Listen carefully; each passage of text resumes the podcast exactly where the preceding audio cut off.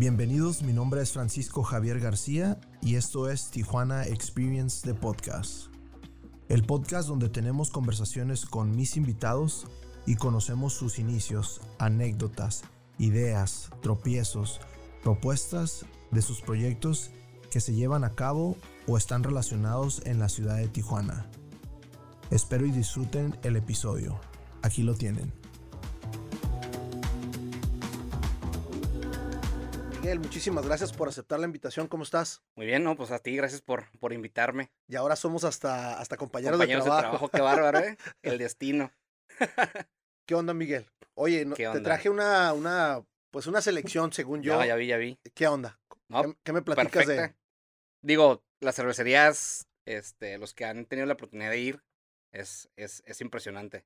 Eh, todos los estilos, el freight gigante que te manejan, la comida, el lugar. La verdad, este, Russian River es sinónimo de, de calidad. de calidad.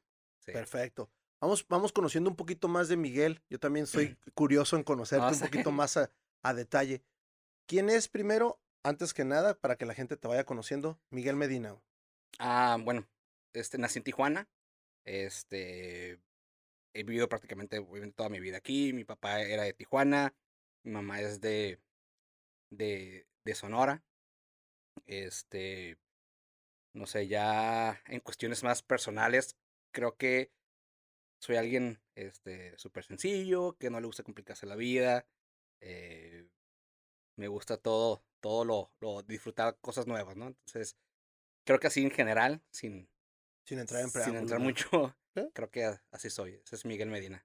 Perfecto. ¿Cómo te metes o cómo entras al... al, al- a- yo le llamo el mundo, güey, porque a mí me, Sí. me encanta toda esta onda de la cerveza artesanal. ¿Cómo...? Eh, pues entré así como de pura eh, casualidad. Yo tenía bastantes años sin, sin tomar ni una gota de alcohol por X o Y razón. Quizá a lo mejor ya en la segunda tercera ya les puedo contar, pero ahorita no.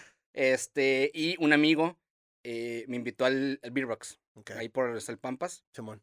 Me dijo, eso es que hay un chorro de ches importadas, hay un chorro de ches mexicanas, que marcas que yo no, que yo no conozco, ¿qué onda vamos? Y estábamos en una, en una, en una reunión, este, una reunión de política.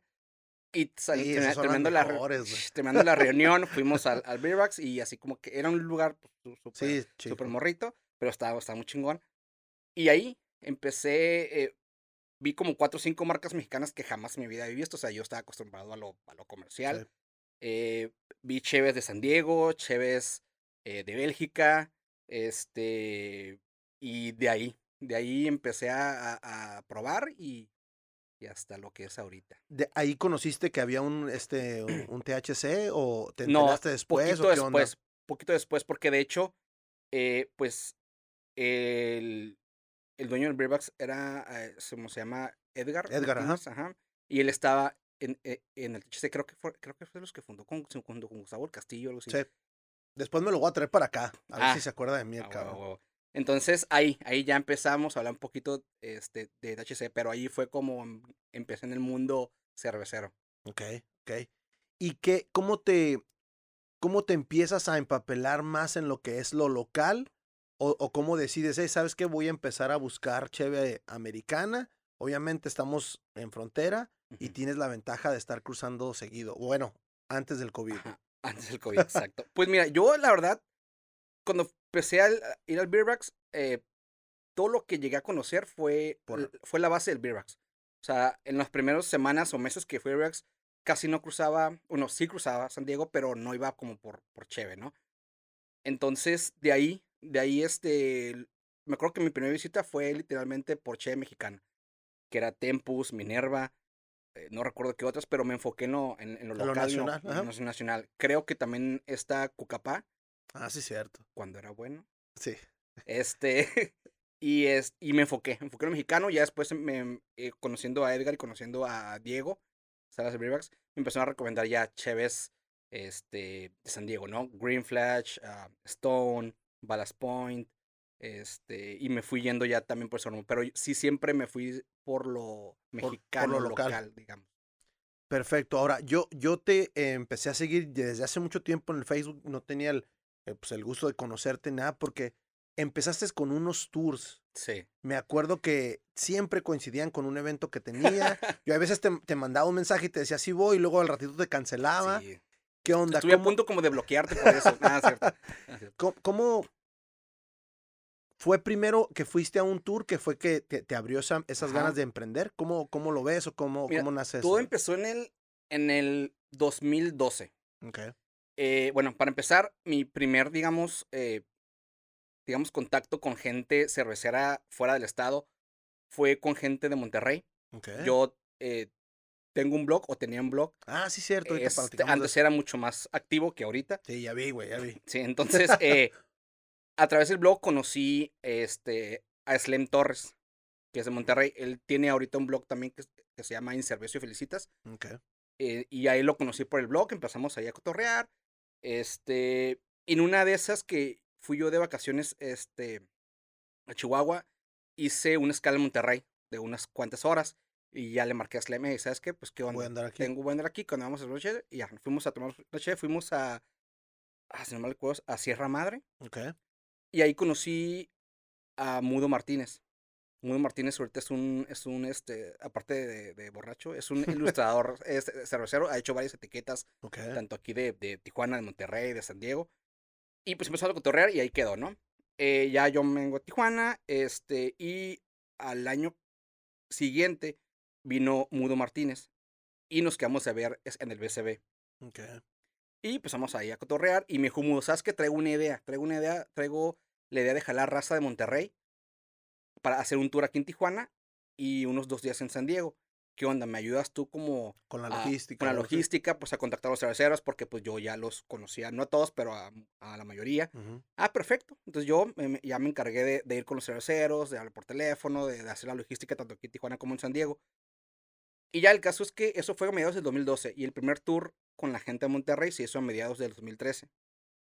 Y ya en el 2013 cuando hizo el tour, pues conseguí como muchos, muchos más contactos. Me decían, eh, ¿sabes qué onda? Yo voy a venir después aquí a Tijuana, cuando me ayudas a armar la, la logística. Sí, o me empezaste a armar tu comunidad, Sí, ajá. Empezaron, me empezaron a conocer. Ah, no, perfecto, no sé qué. Y este, y también a principios del 2014, junto con uno, precisamente junto con un amigo que fue a ese tour de, en el 2013 con Monterrey. Este amigo es Guillermo González, que tiene una cervecería en Pachuca, se llama Cervecería Pachuca. Ok. Entonces, él me contactó a principios de año y me dijo, "Hey, ¿sabes qué? Hay un festival de Firestone en, en Paso Robles, es en mayo, eh, pues quiero ir, este, y también quiero ir un amigo, ¿qué onda? Vamos, pero ¿me ayudas a la logística? Y yo, ah, pues a, a huevo, ¿no? y ya empecé a contactar a los, a los cerveceros y hacer un tour, y ahí yo iba a ir al festival, ¿no? Y pues como que me empezó a gustar, empezó a gustar, eh, digo, estar en contacto con los, con los cerveceros. Este, en, en aquel tiempo mi, mi inglés era muy así como, como Limitado. limitado, pero aún así, pues Ya con dos, tres cheves Sí, empiezas a no, fluir no, todo, y, o sea, y ahorita empiezo a revisar los correos de aquel tiempo y dije, ay, no sé cómo me entendían, pero bueno. Entonces, eh, me empezó a gustar, me empezó a gustar. eh, el caso es que en ese, el, el tour de Monterrey fue un total éxito, ajá. fue el parteaguas. Vino gente de Monterrey, vino gente creo que de México y esta, y esta, mi, mi amigo de Pachuca. Y ya en el 2014 fuimos al festival de, de Firestone y también a logística, a- digo, a, a toda madre. Y dije, ah, ¿sabes qué? Voy a, voy a armar un tour. Y fue yo creo que dos, tres meses después del de Firestone. El Firestone fue en mayo. El tour creo que lo hice en agosto, septiembre. Y este, y de ahí, de ahí me empezó a gustar lo- lo- la coordinación, la logística, estar en contacto, digo, con los cerveceros. Contratabas el transporte, obviamente, desde aquí de Tijuana. Sí. Este, ¿Tenías tu chofer designado o el mismo chofer no, no tomaba? ¿Cuál era la logística que...? Porque no, sí, sí. no, sí. Digo, porque yo he estado, me han platicado, güey. Ok, ok. Entonces, ¿cómo, ¿cómo tú empiezas a armar todo eso? Eh, busqué, primeramente busqué, digo, no sabía exactamente cómo, cómo se manejaba, si podía cruzar cualquier, cualquier, cualquier carro, cualquier van, si podía hacer tours en San Diego, yo aquí de Tijuana, no, no sabía absolutamente nada. Y cuando estuve en contacto con algunas cervecerías, este, me decían, ah, pues adelante, eso no hay ningún problema, eh, no hay ningún, este, ningún problema, nomás que si dinos a qué horas y cu- cuántos son para hacer una reservación. Algunas cervecerías, de hecho, me, me decían, ¿sabes qué? Es que no podemos recibirte a menos que contrates un, Un, un- un guía. un guía oficial de Estados Unidos, ¿no? Ah, no, pues ok, está bien. E- Eso es lo que te iba a decir, porque ya varias cervecerías, como Sí. por ejemplo Stone, ya tiene su guía. O sea, tú llegas y ya tienes que contratar tú el tour ahí. ah, sí, sí, ahí, ahí. En- Entonces, ¿cómo, cómo empezaste a manejar eso con la gente de acá? Pues prácticamente, te digo, fue, hay cuenta que yo contrataba solamente el puro medio de transporte y la compañía tenía su, tenía su propio chofer. Entonces prácticamente era, eh, nos pasábamos aquí en alguna, ciu- a algún punto de Tijuana, era por lo general, era Pueblo Amigo, de ahí cruzábamos, nos dejaban en la cervecería, él se quedaba en el estacionamiento o se iba, ¿no? Y nosotros hacíamos nuestro, nuestro show en la cervecería, le hablaba decía, es que ya estamos por salir, y nos recogía y nos dejaba en otra cervecería y él se iba y así. Pero prácticamente él era, era como el medio de transporte y ya estando en la cervecería ya, eh, ya sea cerveceros o los, o los bartenders o alguien con el que me había puesto de acuerdo por correo, era, era el, el que nos atendía, ¿no? Ok, Miguel. Ahora, ¿cómo decides a qué cervecerías vas y cómo ligabas? Porque obviamente va a haber mucha gente que no sabe, pero no tengo la, la, la, la cantidad exacta de cervecerías. La última vez que revisé creo No, que eran son un 78, chorro, un chorro. 78 ce- microcervecerías, muchas ya más cervecerías más Ajá. grandes. ¿Cómo decides seleccionar, eh, me voy para acá? Había muchas, unas muy cerquitas, estas no tenían ciertas chaves que buscabas. ¿Cuál era tu logística ahí, güey? Ok, el primer tour, perdón, el primer tour lo hice a Stone y a los Avi. ¿Por qué? Porque Mm. cuando eh, se hizo el tour de, de- de Monterrey, las pocas universidades que visitamos ahí en San Diego fue precisamente Stone y los Avi y fue un customer service súper chingón, nos No, atendieron de, es otro nivel. de lujo, ¿no? Entonces dije, ah, pues el primer tour va a ser a esos dos cervecerías y ya veo a ver, a ver cuáles más, ¿no? Pero eh, en el primer punto, en el primer tour, perdón, sí quise enfocarme en las cervecerías que ya como conocía, aunque ya en las otras dos que cerramos fue, nos fuimos es, es a Anaheim. Ok. Yo nunca he ido tan lejos, Tan en- lejos. en tour, ¿no? Obviamente, en el primer, pero, pero así fuera de, de, de, es, personal, creo que nomás había ido, pues digo, San Diego y fue el festival de Firestone, que nos fuimos derechito. Pero sí, eso fue, eso fue, porque en Stone y los Sabi nos atendieron así súper de maravilla y quise ser ahí primero con ellos porque ya sabía, ya sabía y podía ofrecer algo de calidad para, para los que iban, ¿no? ¿Cómo empiezas a armar los demás? ¿Por, por, por tipo de cervecería, de, de cervecería, tipo de cerveza? ¿O le preguntabas al cliente, hacías un tipo de, de encuesta o qué onda? No, pues es que ya en el, en el 2000, ¿qué? 2014, ya, ahora sí ya era un tiempo en el que sí conocía varias cervecerías, ¿no? Entonces lo que hacía era, el tour prácticamente lo manejaba en zonas, en zonas, por ejemplo, no sé, eh, hacía un tour en, en Minamesa Boulevard o por ahí, pues hacía a, a, a Ellie Smith, a, a- Escogía cervecerías que estuvieran en una zona cerca, en una zona Sí. que fuera la redonda 10, 15 minutos para no perder mucho tiempo en el transporte, ¿no? Entonces, así fue como he escogido hasta ahorita todos los tours, que estén en una misma zona de preferencia. ¿Qué tanta gente llevabas en ese mini autobús o microautobús? ¿Qué, ¿Qué tanta gente manejabas? Empecé a llevar vans de 13 personas más el chofer. Ya en el segundo y tercer tour, ya un poquito adelante, llevaba minibuses de 24 personas. Ok. Entonces, era, pero era, era dependiendo la demanda. Si yo veía que había mucho movimiento en cuanto a lo, lo anunciaba, y que también aparte de ese movimiento había depósitos, porque hay muchas veces me tocaba que eran 50 apartados por palabra, ¿no? Y al final iban, Ups. eh, ay, disculpa, y, y al final iban, entonces mucho dependía de Terminabas la- con 10 o sí. Sí, entonces mucho dependía de la, de la demanda y de los depósitos para contratar ya sea el minibús de 24, pero era mínimo, mínimo íbamos 13 personas. Perfecto. ¿Qué tan, qué, ¿Cuántos te aventaste en total hasta que llegó tu, tu break ahorita de... bueno, Ah, el break de pues, todos, ¿no? me, me he aventado prácticamente desde 2014, me he aventado alrededor de 12, 13 tours más o menos. Ok. Más aparte en los, los de Monterrey, porque Monterrey siguió haciendo eh, por cuatro años seguidos, siguió haciendo el tour este, este, jalando raza de allá. Y ellos fueron por cuatro años.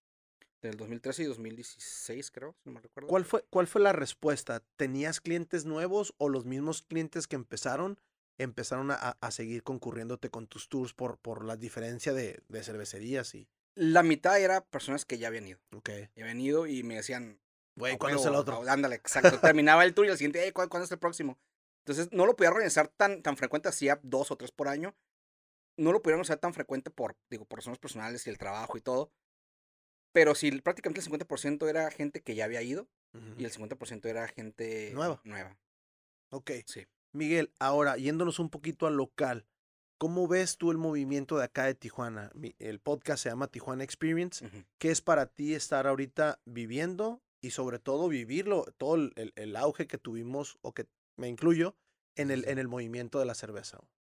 Pues mira, yo en el primer Beer Fest que fui en Ensenada, que fue, si no me recuerdo, en el 2010, 2011 por ahí, yo sinceramente dije, "Ah, ¿sabes qué? Esto, este movimiento cervecero del estado, de Tijuana, Ensenada, lo que sea, dije, para mí es moda. Creo que no va, No va a durar. no va a durar mucho, ¿no? Este, ¿por qué? No sé, o sea, yo en el, primer año que probé estos chéveres y conocí el movimiento era, era, no conocía tanto, pero no sé, dije, ah, es moda, es moda, no va a pasar de ahí el festival, el festival de hecho, ese primer, primero Ensenada, fue su, pero era muy poquita gente, o sea, nada que ver con los Con los que hay actuales que se atasca hasta más no poder, pero sí, yo dije, no, sabes que esto va a ser, va, va a ser moda. Y conforme fue pasando los años, pues digo, o me cayó la boca porque eh, muchas cervecerías de ese primer Beer Fest se establecieron y pues entre la camara- camaradería que había entre todos empezaron a surgir otras, otras cervecerías, ¿no? Y el movimiento, la verdad, lo veo súper, digo, se ha ido des- desarrollando sin, ahora sí que sin apoyo gubernamental porque no ha habido tanto Eh, este, prácticamente ha sido la, Creo que- comu- la ajá. comunidad y, por ejemplo, grupos como el THC, que es que han ido levantando es- este movimiento. ¿no? Sí, creo que al- en vez de que te ayude el gobierno, te pone más trabas. Por ejemplo, un evento de cerveza que te va a traer no nada más turismo cervecero, te va a traer otro tipo de turismo que anda explorando. Sí, sí, sí. eh, te, te pone más trabas para las logísticas. A mí me ha tocado hacer eventos de diferente rubro, pero, pero sí te ponen traba tras traba y el permiso para esto y esto. Dices, hey, ¿quieres que realmente haga un evento o no? Pues porque Sí, es difícil. Pero ahora, ¿cómo ves tú el movimiento? Yo, te- yo te platiqué cuando recién te vi ahí en la oficina. Sabes que yo traía la idea de hacer un tour acá en Tijuana. Era más un, un- un tour caminando sobre todas las cervecerías que estaban ahí en el centro. ¿Cómo ves tú eso? ¿Crees que, que exista mercado para eso? Creo que sí, sí existe mercado, pero creo que el mercado es como para la gente que viene de fuera o gente como de San Diego. Este, digo, a mí en este, en este años de los tours me ha tocado a gente de, de México o de Guadalajara que me han dicho, oye, ¿sabes qué? Pues hazme un, hazme un tour en Tijuana. Ajá. Y digo, ahí les hago como, es más, hasta les ayudo como a conseguir el, el ho- el hotel, luego la zona. Sí, porque es- ya, ya facilitas todo. Sí, exacto. Entonces, yo, yo digo, o sea, sí hay mercado porque la verdad, eh, el- las cervecerías están creciendo y hay muy buena calidad en Tijuana. Entonces, sí hay mercado, pero creo que el mercado es para alguien que viene como de fuera. No sé qué tanto éxito se podría decir o qué tanta demanda haya, por ejemplo, aquí con gente de, de con gente de Tijuana, a menos que a lo mejor sea un grupo que sea como totalmente nuevo y que Sí. conoció la cerveza artesanal y que quiere, ¿sabes qué? Hazme, hazme un tour, ¿no? O algo así. Sí, porque yo, yo. yo- yo lo había pensado sobre todo el hecho de que está la, estaba la aplicación, bueno, todavía está la aplicación Airbnb y hacía como tipo de, de, de tours, Ok, ¿no? Entonces yo por ese lado lo estaba ah, planeando con otro amigo, con, con Eduardo. ok. Eh, nunca lo llegamos a aterrizar, pero una de las dificultades que nosotros vimos que no se ve al otro lado es tú llegas y pagas con tarjeta. Acá la mayoría de la gente muchas veces sí tiene el servicio, otras veces, ya sabes, Mm, sí, el internet no funciona. sí. ¿Cómo ves tú eso comparado con, ahora sí que comparándonos con, con, con San Diego?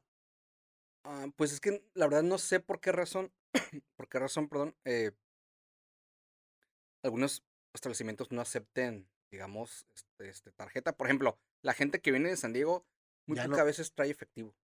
¿Por qué? Porque allá este, ya se acostumbró a que todo por tarjeta. Y otra que, que todavía la gente de San Diego tiene algún como temor, no sé Sí, cómo decirlo. sí, de sí, sí, a definitivamente. Tijuana. Entonces, eh, de verdad sí, sí, sí es un punto que, que, que, se, ha- que, o sea, que se va se ha perdido. También fíjate que otro punto que he visto que aquí a lo mejor les falta es eh, definir lo que hay en, en, en menú con lo que hay en tap. A veces te, te pasan el menú Y no y, ay, quiero esta chévere. Híjole, sabes que no la tenemos.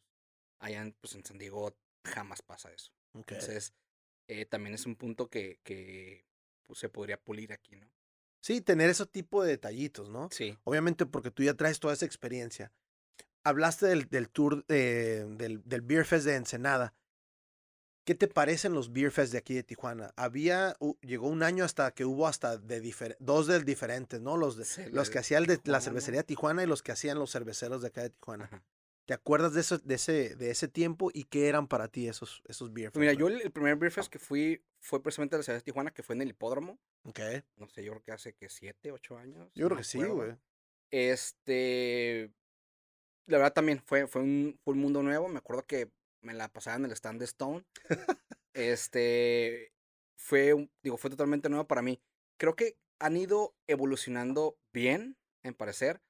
Este. A veces sí no me gusta tanto que a veces parece más concierto que. que, Que Beer Fest. Fest. Este. Pero también eh, eh, el costo que te manejan por, por estrellas oficiales de aquí Tijuana está, está bien, ¿no? Porque aparte te da la opción de, de un concierto o de un grupo, de un grupo famoso, muy conocido. Entonces, eh, creo que, que ha ido es- es evolucionando bien. El, el de- el de Tijuana, creo que solamente fui, digo, do- dos años. Eh, creo que se partió muy, muy bien de, de la, de, la, de, lo, de la ciudad de Tijuana.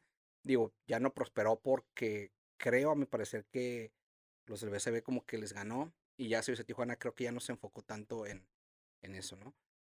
Pero la verdad los festivales es un, es un buen punto de reunión también para, digo, para gente nueva. Sí. Gente nueva que, que no conoce nada de este mundo. Entonces, para mí es una, son muy buenas opciones esos, esos, esos, festivales. Y hasta para la gente que, que empieza a hacer su cerveza, ¿no? La gente nano, la gente micro, que empieza y dice, sabes que es una muy buena oportunidad para exponerme, Sí. para exponer lo que estoy haciendo y hasta cierto punto para ver si la, si la estoy armando o de plano no, no es lo que yo quiero, ¿no? Ajá, No, y aparte también, eh, ya una vez que, que, que vas conociendo, no sé, por ejemplo, que conoces a varios cerveceros en, en los beer fest, te das cuenta como, como de la hermandad que hay, ¿no? Entonces sabes que, que no te van a dejar solo y más con este, digo, con los con los con los THC.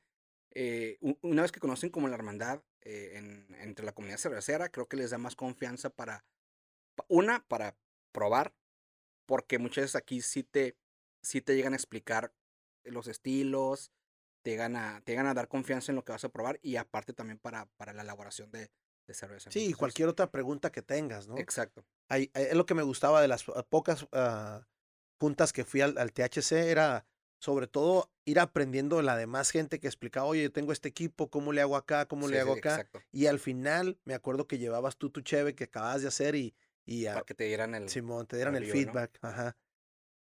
¿Qué, ¿Cómo se te hace el THC? ¿Eres, eres, ¿Sigues yendo o ya no sigues yendo a las juntas? No, ¿Qué ya no, estuve y, y inscrito hace como 3, 4 años, fui a 4 o 5 reuniones. La verdad, todas las que fui fueron con una retroalimentación chingona. La verdad, te, te, te, digo, te sacan un chorro de, de ayuda y, y otra vez, reitero, la hermandad que hay en la comunidad cervecera es, es impresionante. O sea, no, bueno, ay, a, a lo mejor puede haber su, su frijol ¿no? en el arroz, pero Siempre pero va a haber, güey. pero la mayoría te, No, te la mayoría de- todos de son buena de onda, apoyar, son buena onda. Yo simplemente no seguí porque sinceramente no me ganó el, el hacer este cerveza por mí solo. Ujú. Creo que en ese tiempo no tenía ni el tiempo ni los recursos. Este y bueno, ya, di- digo, fui prácticamente tres o cuatro reuniones y ya no dije, pues para qué, para qué me Mejor nada más la pruebo y. no la y no- pruebo, no- hago los tours, hago reviews y ya me quito de bronca. No, pero la verdad el THC para los que apenas quieren ingresar en este mundo cervecero, quieren hacer cheve, es lo o hasta, ideal. o hasta los que no quieren ser chéves, sino que quieren aprender más de cerveza. Yo creo que es el, el, el, el, club. Pues sí, también, El también, club también. fabuloso y sobre todo que la gente es muy alivianada, como lo Sí, dices, exacto. O güey. sea, la función sí sería como para la gente que, que, que quiere hacer cerveza, ¿no? Pero como dices tú, también la gente que quiere, que quiere conocer. También Sí, me, me tocó problema. dos, tres veces que. eh, ¿Y tú qué onda? No, pues yo nomás vengo acompañando a él, así como. pues nomás vengo a pistear. o- Sí, sí, sí. Entonces, está bien porque al final de cuentas vas a aprender algo nuevo. güey. Sí, exacto. Sí, sí, sí. Ahora, platícanos un poquito de tu blog. ¿Cómo. ¿Qué serán? Unos 8, 10 años más o menos hubo un boom de los blogs. Sí. De todo. De todo. Todo el mundo tenía sus blogs. Hey, yo escribo esto, yo hago review de esto. Sí, sí, sí. ¿Cómo empiezas tú? güey? ¿O, o de dónde nace Pues, eso? Yo empecé simplemente, eh, me acuerdo que las primeras publicaciones que hice fue simplemente escribir, o sea, digo, me tomaba una cheve y escribía sobre lo que yo percibía en aroma, en sabor, y yo escribía, ¿no? ¿Pero de dónde aprendiste tú eso? ¿Del THC? No, fue así de, de que, pues ahora sí que de la experiencia de tanto, de tanto consumo y me, y me empecé a meter mucho como en los tipos de lúpulo, Ok. este, en los tipos de estilo. eh, si ese estilo, bueno, si por ejemplo, pues, una IPA, ¿qué es lo que debería de, de llevar en aroma, en sabor? ¿Cuál es lo, lo como general? Que para eso es, es- hay una guía. Este, entonces, como que me, como que yo de la nada empecé a ver, ¿sabes que Creo que sí, sí estoy aprendiendo, sí estoy como persiguiendo muchos sabores y aroma. Y dije, "Ah, voy a, voy a ponerme a escribir. Pero fue así, o sea, de hecho las primeras publicaciones que hice ni siquiera las puse al público. Yo nomás escribía, ¿no? Y así fui como conocí a Inservicio y Felicitas, a, a el, el- el blog de Monterrey, de, de, de mi amigo de Slim Torres. Y en el 2009, 2010 que, que inicié el blog, prácticamente las únicas personas que, que era, que tenían un blog aquí en México era Slem, era yo, era una persona de Mexicali que se llama es Miguel Fimbres. No recuerdo cómo se llama, creo que era Amigos de la Vid, algo así. Algo así, güey. Sí, Yo me acuerdo ahorita que lo mencionas haberte leído varias veces, güey. Sí, sí, porque yo me convertí en, en un adicto, al- ahorita que soy adicto al, podcast, era, era, era blogger, güey. ok. Entonces ya me acordé y ahorita me, me estoy tratando de acordar. Y sí es cierto, yo me acuerdo haberte seguido desde hace mucho tiempo. ¿Por qué dejas de, de, de, de hacer reviews, güey? ¿Cómo? Digo, es, es una constante Sí, disciplina. sí, exacto. Y es estar haciendo tu review. Obviamente estás disfrutando chévere, Sí, sí, sí. sí. pero, pero este, es estar Sí, escribiendo hacía, también. digo, hacía los reviews y a veces escribía eh, también de alguna cervecería nueva que, que visitaba, hacía temas, temas de, de Cheve en mi, en mi mediana experiencia que tenía en ese tiempo, eh, y dejé de hacerlo, no sé, o sea, simplemente fue, eh, digo, no es como que Uta tenía eh, miles de seguidores, pero no, o sea, simplemente eh, entre cuestiones de, de trabajo, cuestiones personales, que no, dejé de, dejé de, de escribir y lo quise volver a reactivar. Esta vez, a- a este año, perdón, fue a principios, escribí como dos, tres reviews. Sí, sí vi. Y ahí estoy todavía como haciendo algunos Ajustes. ajustes, eh, porque mi idea era hacerlo más como comercial, junto con lo de los tours. Quería, quería como hacer un link entre mi blog, entre los tours. Quería hacerlo más comercial en el sentido de, de no sé, camisas, de que promo promocionan cervecerías. marca, pero una pues, Ah, sí, una marca. Pero pues la pandemia y, y, este, y cuestiones ahí de, de, de trabajo que, que no me dejaron, que no me, que no me concentré, ¿no? Entonces, la verdad, ahorita no tenía caso hacerlo. Pero hace cuatro años que dejé el blog, no sé, no, eh, cuestiones personales que no, que no quise continuar. Digo, seguía en el mundo cervecero, pero ya no escribía en el blog. Entonces, De todas las cheves que hiciste reviews, ¿de cuáles son de las que más te acuerdas, güey, o que te gustaron? ah, por ejemplo, una de Mikeller Uf, era la, si no me acuerdo, era la, era la Beer Geek Brunch Whistle. ok. que era con un que era con un tipo como de café. Este, esa la verdad en aquel tiempo que lo probé era eh, fue la cheve con más perfil de café balanceado que he probado hasta esa vez, ¿no?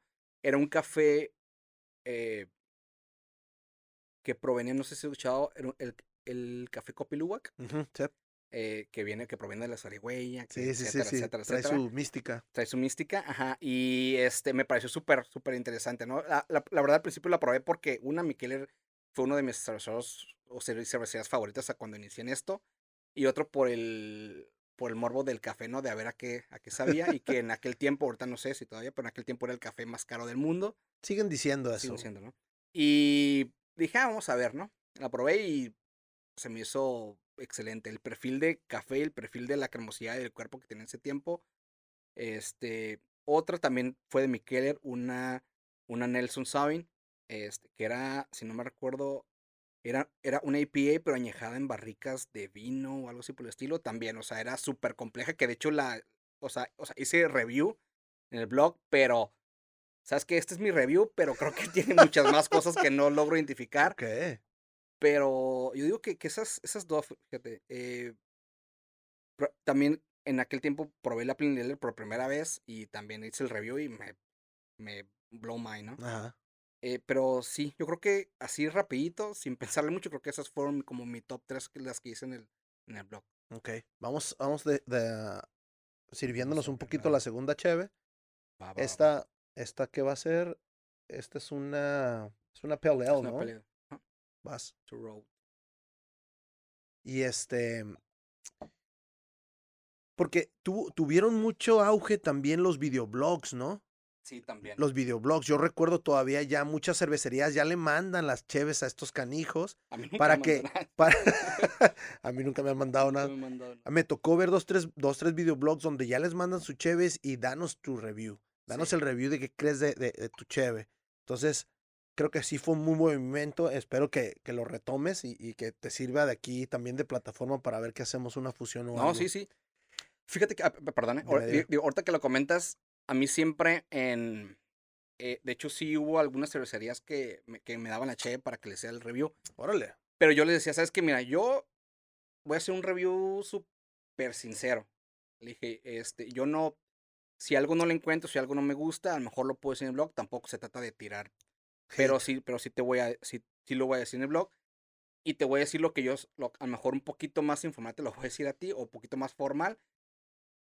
Pero no, no te voy a poder decir eh, en- qué hiciste mal del, del proceso porque no hago cerveza, ¿no? Pero Ok. yo me baso como en el estilo. Entonces, la verdad, sí, algún cervecero me dijo, no, no, dale, me dice, por eso te, está- te- te estamos dando la che, porque tú haces un review honesto sin, sin decir, ay, es la mejor del mundo mundial y, y no, y sigan este, cer-". no, o sea, yo siempre, entonces no sé si para bien o para mal o, al- o, o este, pero yo siempre hacía reviews sinceros, ¿no? Dale, a ver, danos el review de esta. A ver qué dices de, de Russian Rivers. Mm, Está, me, eh, está cítrica, ¿eh? está muy rica. güey. Le, le, le siento un poquito como de, como de melón. Sí. se, se- me hace un poquito de uva también. Un poquito de uva. Creo que el lúpulo le falta un poquito como de aroma eh, de punch. No sé si porque ya esté un poquito oldie. No, ¿Qué tan old dice eso? no sé, no sé, no huele un lúpulo como vencido o algo de oxidación, no. No. Pero sí le falta un poquito como, como de punch. No está mala. Se me hace como la hermana chiquita de Pliny the Elder, güey. Algo así. Mm. No, tan, no tan aromática, obviamente, pero. Sí, Pero, Pero ejemplo, esta se me hace que está, está muy frutal y creo que la Plain Dealer a veces tiene como un cierto toque como herbal, pero con el punch del, del lúpulo.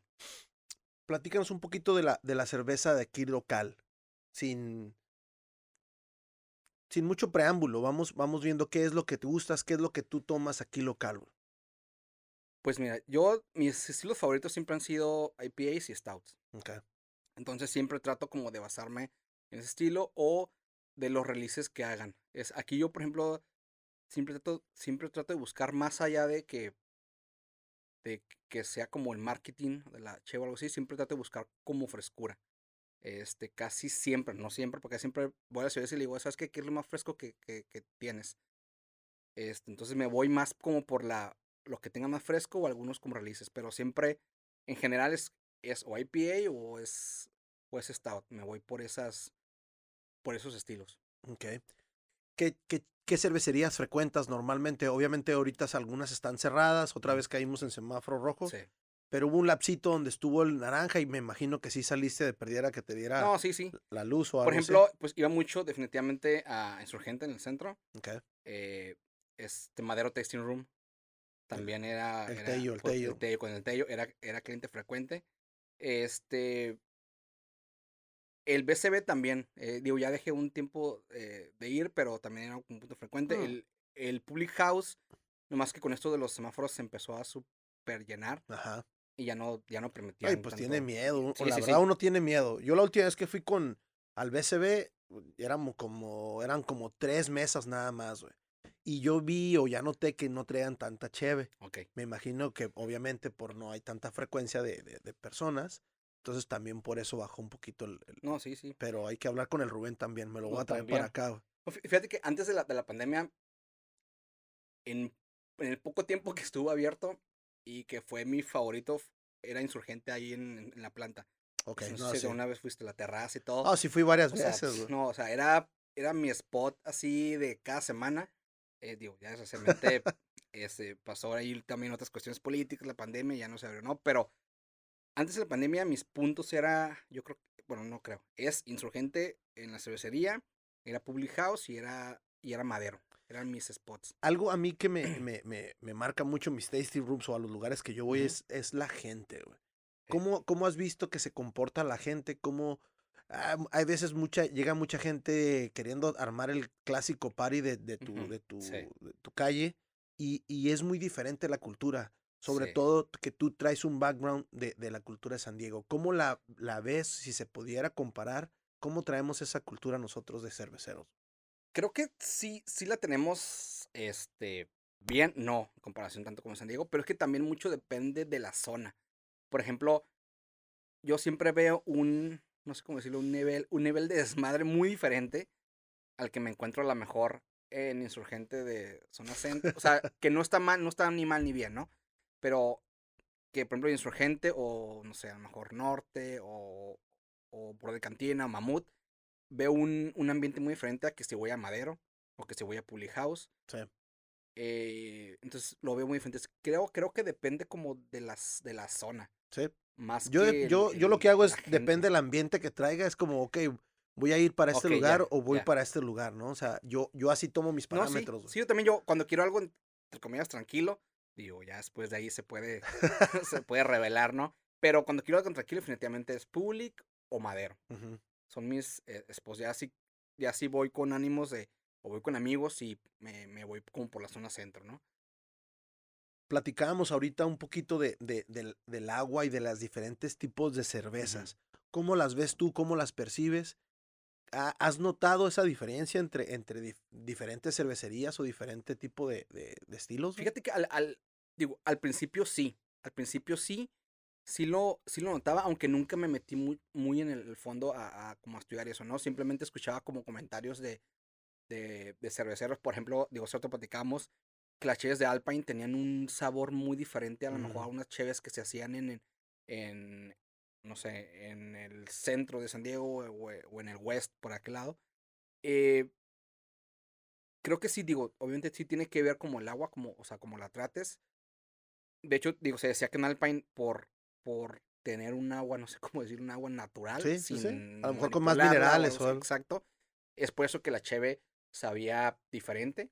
Mejor, eso a lo mejor no, no tendría tanto, pero sí diferente, ¿no? Y sí le, sí le ayuda a la calidad definitivamente. No sé qué tanto mejor que las otras cervecerías. Por ejemplo, me acuerdo que eh, cuando Green Flash tomó Alpine, o Alpine tomó Green Flash, Ah, Uno, creo que uno de El los caso dos es que la- las cheves de Green Flash que se hacían, o más bien las cheves de Alpine que se hacían en Green Flash, sabían muy diferente a las cheves que se hacían como, es como en Alpine. Sí, recuerdo. diferentes las plantas. Diferentes, diferentes. No, no, no es como que mejor, pero sí sabían como diferente. Entonces se lo atribuían como al agua. Digo, yo ya dejé de algún tiempo de meterme como en ese aspecto, pero definitivamente es un, es un punto importante, ¿no?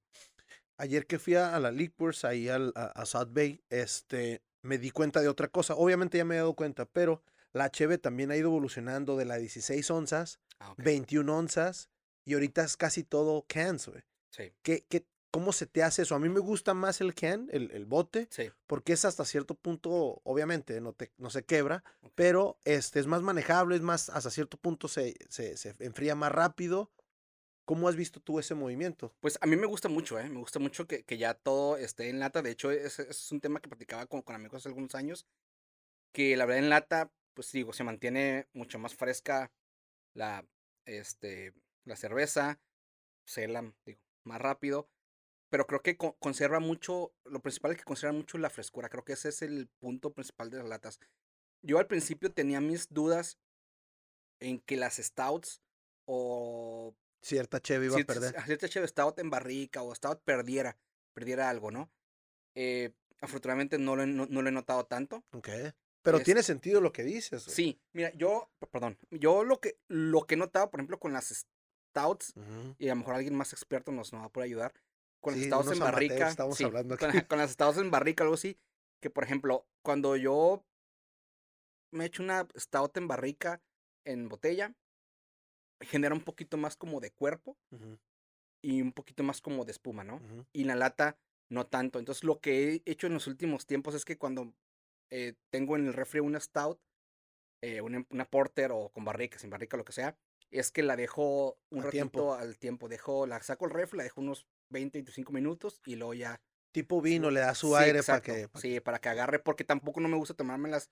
Tan heladas. Tan, tan, tan heladas, No, y además no van tan heladas. propiedad. exacto, no van tan heladas. No, no, no. Entonces pierde propiedad. Ahorita, eh, escuchándote, es la, la gente de Baja Can, no sé si has visto, llega y te- llega a tu cervecería y te instala y enfriega en lata, güey. Sí. O sea, es un proyecto que también yo creo que me los, me los voy a traer en cuanto tenga tiempo y haga contacto con ellos, de que ha ayudado. Ahora, otra Sí. cultura que vi ayer que te digo, o sea, es que entro a los refris Ajá. y ya son miles de stickers diferentes, trae todo un Sí. diseño, ya es una moda. Acabo de tener también Sí. a otro diseñador que se dedica a eso, de que, de que ya la cerveza ha estado cambiando y la moda de la cerveza ahorita es, es hasta nada más ver los diseños que tiene. ¿Qué Sí. te parece eso? Sí, Mira, yo al, al principio, eh, cuando iniciaba en este mundo, me iba. Me iba por la cervecería, obviamente, pero también me iba por- mucho por las etiquetas. Si veía una etiqueta chingona y un estilo que me agradara, aunque no conociera mucho la cervecería, Vas por ella. voy, voy por ella, ¿no? Creo que eh, el estilo, bueno, a final de cuentas lo que importa es la cerveza, pero también la etiqueta, como el marketing, es, la verdad, es, este, no sé, vamos a suponer que una cervecería te presenta 5 IPAs. Yo me iría por las que tienen mejor etiqueta. O sea, eh, sin ver el lúpulo que traen. Y mucha gente así lo hace. Claro. O sea, ve la, eti- ve la etiqueta, o No, sea, pues de la vista nace el amor. Sí, güey. exacto. Entonces, a lo mejor, pues, si, ti- si tienes la posibilidad de comprarte las cinco, pues te compras las cinco. Pero si no vas, tienes como para dos o tres y no te fijas en el lúpulo, agarras la que tenga la mejor imagen, el mejor sticker, el mejor diseño. Entonces, creo que, que eh, ha ido como, como evolucionando mucho eso y, y a, a mí se me hace muy chingón. Que, o sea, que le metan a la, la etiqueta, aunque al final lo que va a importar es, es la chévere. Ahorita Stone acaba hasta, hasta Ah, voltearla, ¿no? sí. Voltea tus etiquetas, tienes que andarla viendo al revés. Pero sí, o sea, la mercadotecnia yo ya, ya sobrepasó lo que trae adentro de la, de la botella o del sí, can, güey. O sea, es algo impresionante. güey. No, y aparte, eh, digo, fuera de eso también, eh, el hype, el hype que, que se manejan algunas cervecerías importa muchísimo más que, que, que otras cervecerías a lo mejor que están haciendo bien las cosas y, pero sí, pues que no tienen ese... Que no tiene ese presupuesto para mercadotecnia. sí, que- Eso es lo único que, que ahorita que me preguntaba hace rato, que como ha ido como evolucionando la cheve, que es lo que no me gusta, que siento que ahorita el hype le gana mucho más a una buena cervecería, a una cerveza Claro. bien hecha. Eh, siento que eh, el marketing o la bolita de amigos de eh, esas que esta cerveza no se puede conseguir, ah, te la compro, ah, te la vendo, o sea, pero sí, no ya el se trading, el, el trading de la sí. cheva. Sí, entonces a mí Un es lo- saludo para mi amigo Jorge que se la pasa ahí intercambiando Entonces, cheves. a mí es, lo único, digamos, en este mundo, cervecero, eh, eh, que no me ha agradado tanto, pues, que, que el hype significa mucho más que, que otras cosas, ¿no? Por Mm. ejemplo, pasó mucho, no sé si has probado la, eh, la County. Sí, sí, sí. A- al principio yo me acuerdo que, estoy hablando de a lo mejor hace 8 o 9 años, vendían eh, el 4-pack de Bourbon County y ahí la encontrabas en la licor. Sí, nadie las pelaba. Nadie las pelaba. En el momento que dejaron como de, de, de- bueno, que el marketing lo subieron y que dejaron de limitar el, el- La compra. La compra o limitar más bien como la distribución. ¡pum! Voló. Y ahorita, ahorita ya otra vez, este, se han estado pudiendo conseguir, ¿no? Porque ahorita, pues, ya también está la, el, el hype de las, de las hazies, de, de, del sours, de slush y de otros, ¿no? Pero, pero sí, o sea, fue así, fue como de un año al año siguiente que de conseguir tan fácil un 4-pack de la Brun Canty, al siguiente año ya era súper Limitado. limitado.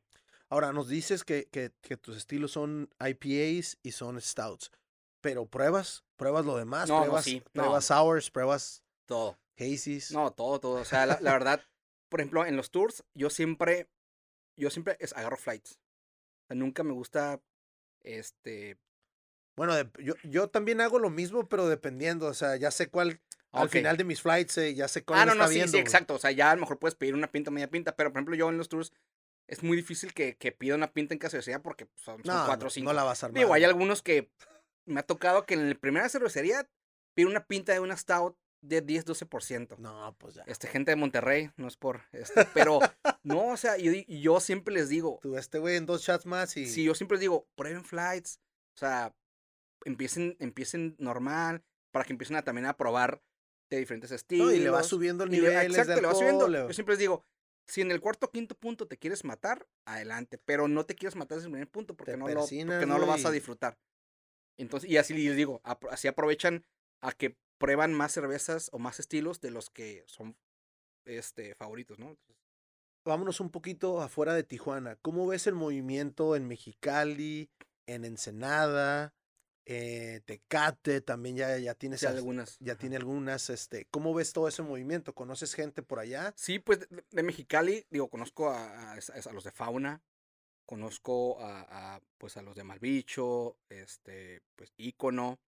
Eh, la verdad, este, el movimiento está, eh, bueno, para empezar, los de Mexicali creo que, que, que, ¿cómo te explico? Creo que, creo que iniciaron al mismo tiempo que, este, que Tijuana en, este, en este, en esos este, momentos a- artesanales. Porque me acuerdo que en el Beer Fest del 2011-2010, creo que Mexicali había solamente una o dos cervecerías. Y ahorita han ido, han ido, pero Evolucionando. evolucionando bien machín, bien machín. Creo que Tijuana a lo mejor les ha ganado un poquito en cuanto, en cuanto a cantidad. No sé si porque aquí tenemos a, a- a San Diego, pero en calidad creo que han estado ahí en, a nivel junto también con, con Ensenada. Sí. Este, yo la verdad no, no, no considero a Tijuana a lo mejor mejor que Mexicali o mejor que Ensenada. Creo que están ahí Creo que cada quien ha tenido están su, su tiempo, Sí, ¿no? o sea, y aparte cada quien tiene sus, no sé cómo decirlo, sus su, su formas de manejar el, este, como el ambiente, ¿no? Es, digo, no, no podría decir muy bien cómo está el ambiente en Mexicali y Ensenada porque pues no, no estoy ahí, pero ¿Has ido al, al Beer Fest de, de Mexicali? Yo tengo ganas de ir, pero solo no- fui no una ido. vez, Ok. una vez hace como 4 o 5 años. Dicen que se pone bien, sí, ¿no? se pone bien, pero el punto de reunión es, digo, Tijuana o Ensenada. O Ensenada. O sea, en Mexicali creo que vi muy pocas cervecerías que no eran de Mexicali. Ok. Entonces, y Tijuana, pues aquí. Aquí todos y Ensenada, todo. pues ni se diga, ¿no? Sí, Ensenada tiene el hype de la playita, el hotel Sí. está muy nice, el Paco se la ha rifado, este, Sí, bastante. entonces ha, ha estado metiendo conferencias, creo que el movimiento ha crecido muchísimo, Sí. no nada más de la borrachera, sí, sino también del conocimiento. Em, ¿Qué cervezas nos puedes dar ahorita un review o qué última, últimas dos, tres cheves has tomado, güey, de aquí de, del movimiento? ¿Probaste Ah. la, la Insurgentes, la aniversario? Sí, la Hazy sí. Simón. Está muy buena. Creo, sinceramente, creo que es la mejor Hazy nacional que he probado. Nos van a cortar los de Madueño, güey. Disculpe. Ah, Madueño. este, no, sí, la verdad sí, ¿eh? A mí me creo, gustó, güey. creo que es la mejor. También hace como dos, tres semanas probé la de Tres Amigos. Ah, está también está muy buena, está muy, está muy muy buena. Este, creo que esa está, ha sido mi top en cuanto a la nacional. Por ejemplo, eh, Santa Red también la probé hace algunas Oh, Santa semanas. Red, sí. La de este la año está trajo- muy, muy buena. La trajo Iván las, hace dos semanas. oh, sí. güey. Creo que eh, creo que ha sido la mejor versión de, De Santa. de, eh, Santa Red que probado. Creo que también la, la primera o segunda que sacaron en 2014, 2015 también estaban muy, muy buenas. Las demás han sido diferentes, no han sido como peores o no han estado, pe- pero han sido como diferentes. Pero creo que la de esta, sí, la de este año a mí me gustó bastante. Otras a lo mejor que he probado, digo, pues la de Tres Amigos me, me, me gustó mucho. Híjole, por ejemplo, digo, Heisey Lycan también me, me, me gustó mucho. Me falta por probar la, la que me han recomendado mucho, una de fauna, la Mostra Coffee. creo que la, la creo que la Porter. probé ahí con el, con el Tello. ¿Sí? Creo. Ah, ok, ok. No me, no me acuerdo bien el nombre. Pero sí creo que en, en este, en estos últimos meses creo que mi top ha sido la Hazy IPA de, de aniversario insurgente. Perfecto. Sinceramente.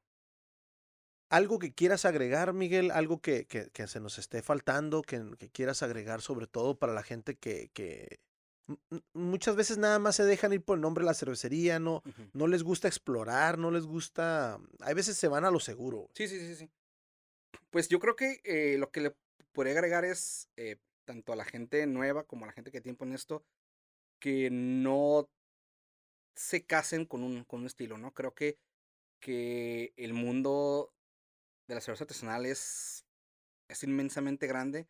Este, sé que, por ejemplo, para las personas nuevas, muchas veces se, se casan con un estilo con el que empezaron y que le gustó. Por ejemplo, hay personas que, ah, que me gusta el café y se, se enfocan en una coffee stout o, o las cervezas que tienen café. O, ¿sabes qué? O me gustan las que tengan un sabor como a, como a caramelito, se enfocan en las brown, a lo mejor una bock. Entonces, mi recomendación o lo que podría agregar es que, que no se casen con un estilo, que exploren, que disfruten, que tampoco se casen con una cervecería. Este, sí, porque hay personas que se totalmente son súper fans de cervecería y no salen de ahí. O sea, y hay inmensidad ahorita en Tijuana, aunque ahorita con la pandemia no todos están abiertos. Sí.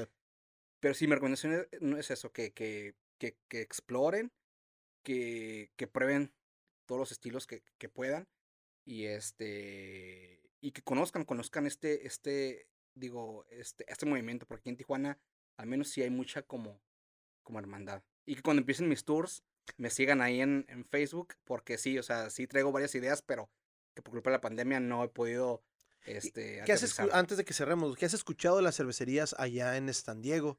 Eh, ¿Están abiertas a la, a la, gente completamente? Yo, yo la verdad estoy totalmente nulo, no, no he ido a ninguna cervecería ahorita, pero sí me ha tocado ir a dos, tres barecitos Ajá. aquí, obviamente con sana distancia y todo, pero, pero ¿qué has escuchado de allá? ¿Qué, qué ha sido pues mira, yo lo, lo, lo, que he escuchado es que la mayoría son, son solamente de recoger y te pick vas. Up and go. Ajá, pick up and go. Y eh, por ejemplo, las cervecerías que tienen como un restaurante adentro, creo que es así, o sea, creo que con, oh, con comida sí. sí, sí puedes eh, estar ahí, ¿no? Pero que literalmente tengan como un restaurante o manejen comida adentro, que no sea como food truck ni nada, que creo que tengan comida ahí. Que esté más formal la... Exacto. La... Entonces, prácticamente yo he escuchado de esas dos, o sea, o recoges y te vas, o la pena es que tengan una comida formalmente dentro, sí puedes consumir en, en local. Perfecto. ¿Algo más que quieras agregar sigue? de tus tours? Obviamente no sabemos fecha, no. Pero ya estaremos anunciando, ¿no? Sí, no, sí, pues yo espero en cuanto nos dejen cruzar a los, a los mortales y este, a lo mejor quizá me espero uno o dos meses por también por esto de la pandemia, porque no mucha gente va a querer salir, va a querer salir, ¿no? Eso es lo, Entonces, lo, lo, lo psycho de esto, ¿no? Que sí. una vez que den el banderazo de go, no creo que todo el mundo queramos ir no, como desesperados, no, ¿no? Digo, a lo mejor por cerveza igual sí. No, pero, pero por sí. cerveza o sea, lo que sea, güey. Por cerveza como sea.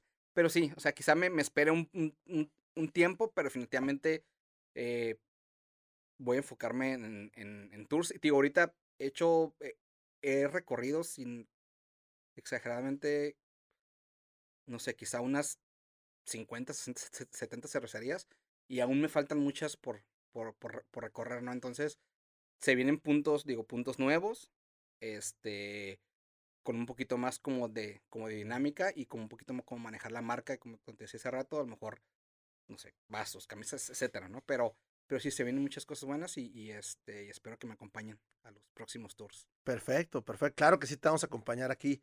Vamos a hacerte promo. Antes de que cierre el, el, el episodio, un saludo muy especial a mi sobrino, a mi nuevo sobrino David, y que va a estar escuchando este podcast, y sobre Perfecto. todo a mi hermana que la quiero mucho. Cecita, te quiero mucho.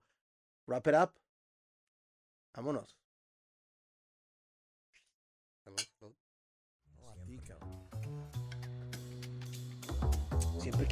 Gracias por haber escuchado este episodio.